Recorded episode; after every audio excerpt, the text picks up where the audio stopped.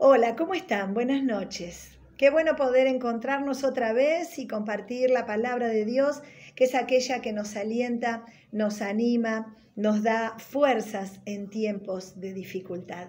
Hay un libro, el libro de los Salmos, un libro de sabiduría, un libro que trata de plasmar el sentimiento y las emociones de eh, hombres eh, el salmista y otros que escribieron con él, otros escritores, que trataron de eh, dejar constancia de sus emociones, de sus sentimientos y también de su fe y de su esperanza en lo que Dios puede hacer. Por eso vamos a leer juntos ahora en el libro de los Salmos, en el capítulo 34, versículos 17 en adelante. Y dice así, los justos claman y el Señor los oye y los libra de todas sus angustias. El Señor está cerca de los quebrantados de corazón y salva a los de espíritu abatido. Muchas son las angustias del justo, pero el Señor los librará de todas ellas.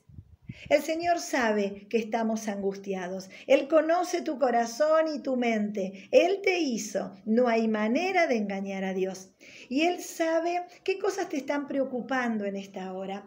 Con estas noticias nuevas, con esta prolongación de la cuarentena, días eh, que vienen hacia adelante y que pueden provocar preocupación. Ahora, ¿qué podemos hacer? en estas situaciones? Bueno, tenemos dos caminos, como siempre, casi siempre tenemos dos opciones. Una es abrazar nuestra preocupación, agarrar mi temor y sostenerlo, repetirlo y alimentarlo, guardar mi dolor, callar mis preocupaciones y mis temores y tenerlos como un tesoro para mí y aferrarme a él, llorar con él, despertarme y acostarme y alimentar esa situación de pena, de tristeza, de lástima por mí misma, por mí mismo y de mm, condolencias, como si estuviéramos de duelo. Ahora tenemos otro camino también, el camino que tal vez nos enseña el salmista en muchos de sus salmos y de sus poesías, que es poder descansar en Dios y creer que el justo clama y el Señor oye. Que el justo tiene muchas angustias, pero que el Señor lo librará de ellas. Ahora, es un ejercicio. Es como quien va al gimnasio y hace este, actividad física y hace em, ejercicios que producen algo en su cuerpo. Primero, salud. Por eso te animamos a que hagas una actividad física. ¿eh? porque el movernos y el tener eh, una actividad nos hace más saludables. Sumado a eso, un buen descanso y una buena alimentación. Pero nada te hará más saludable que ser un hombre y una mujer que buscan a Dios. Ahora, buscarlo a Dios siempre, todos los días, en toda ocasión, en cualquier circunstancia. El salmista nos habla de alguien que pena y que sufre, alguien que está pasando tribulaciones y dificultades. Bueno, eso es lo que estamos viviendo nosotros hoy. Pero también nos encontramos con que eh, la palabra de Dios me afirma y me anima a que todos los días, en cualquier circunstancia, yo me acerque a Él, confiando en que Él está por mí y que hará algo para intervenir en nuestra situación. ¿Podéis creer que Dios puede hacer milagros? ¿Podemos creer que Dios puede retraer este virus? Podemos creer que Dios puede hacerlo desaparecer así como apareció en un momento. Podemos creer. Podemos creer que Dios está al control, que de todo esto aprenderemos mucho, no algo, no un poco, aprenderemos mucho para poder vivir mejor después del coronavirus el valor de la familia, el valor de los recursos, el ser más creativos, el ser más pacientes, como hablábamos la vez pasada, el poder disfrutar de la familia, porque, papis, los hijos crecen rápido. Esposos, esposas, ninguno de nosotros tiene la vida comprada. Hemos hemos aprendido muchas cosas y algo que tenemos que aprender también es a disfrutarnos, a amarnos, a eh, aprovecharnos unos a otros, a bendecirnos, a alegrarnos en la vida del otro. Porque ahora estamos cerquitas, pero volveremos de nuevo a la actividad y volveremos a estar en otras cuestiones. Por eso necesitamos aprender de esto. Ahora dice el Salmo 34, pero subimos un poquito y dice en el versículo 15, los ojos del Señor están sobre los justos y sus oídos atentos a sus oraciones. ¿Qué le estás pidiendo a Dios en este tiempo?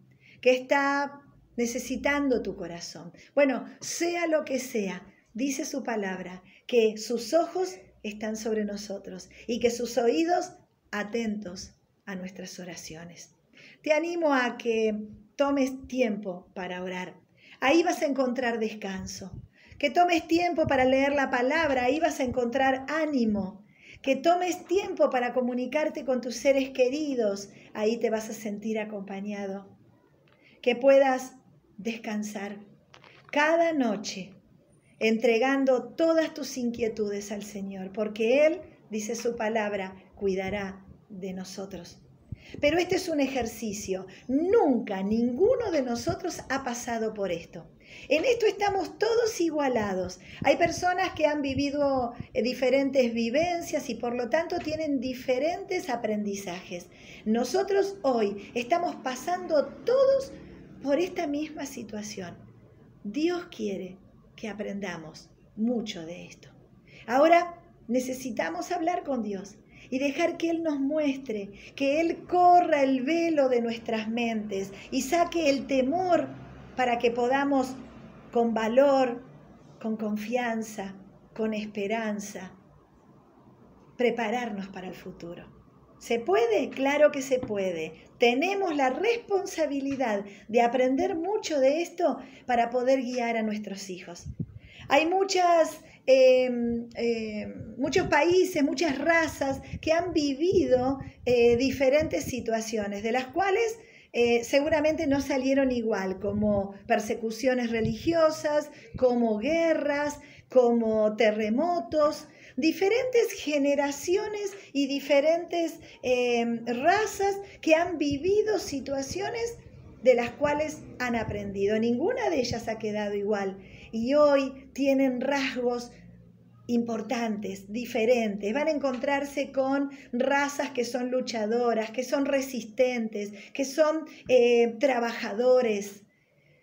Bueno, necesitamos sacar mucho aprendizaje de todo esto y creer que Dios va a sacarnos a todos nosotros de esta situación. Pero mientras tanto, no perdamos ni un minuto en eh, desestimar o en entristecernos o en quedarnos en el dolor y en la angustia y abrazarla y alimentarla, porque eso nos hace daño.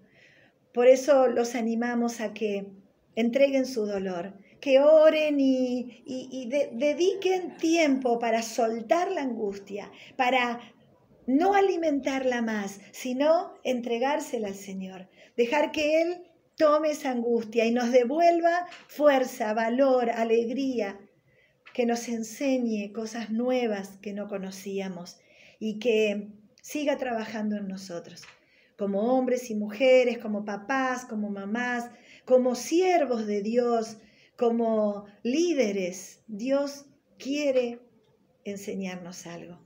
Por eso es tiempo de descansar, de dejar de lamentarnos, de abrazar nuestro dolor, sino de soltarlo, de hablar, de compartir, de orar y de entregar nuestra pena. Porque la Biblia dice que los ojos del Señor están sobre nosotros y que sus oídos están atentos. Habla con Dios, pedile a Dios, descansa en Dios él hará cosas grandes y maravillosas, dice su palabra. Por eso vamos a orar. ¿Querés? ¿Querés que le pidamos a Dios que intervenga hoy también, otra vez en nuestras vidas y que haga milagros y maravillas? Y oramos juntos para, que así como vino el coronavirus, se retire de nuestro planeta.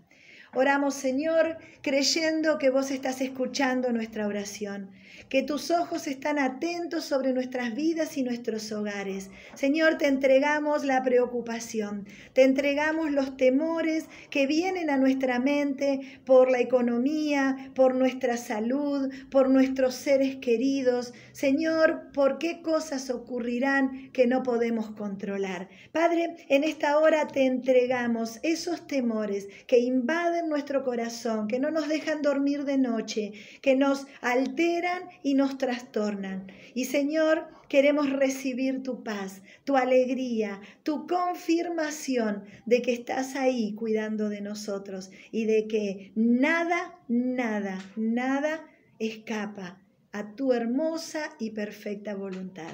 Gracias Señor, te pedimos por los que están sufriendo, te pedimos por los que no tienen asistencia médica, te pedimos Señor por los que hoy no tienen recursos económicos, te pedimos Señor por los empleados y los empleadores, te pedimos por la economía de nuestro país y del mundo, te pedimos Señor para que todos, todos podamos aprender a vivir de una nueva manera, que Señor podamos ser eh, inteligentes, prudentes, Señor, sensibles y humildes a tu enseñanza. Gracias, Padre, por lo que tenemos cada uno de nosotros. Gracias, Señor, porque vos estás con nosotros y nunca nos dejarás. Oramos en tu precioso nombre, Jesús. Amén y amén. El Señor te bendiga y que puedas terminar muy bien este día.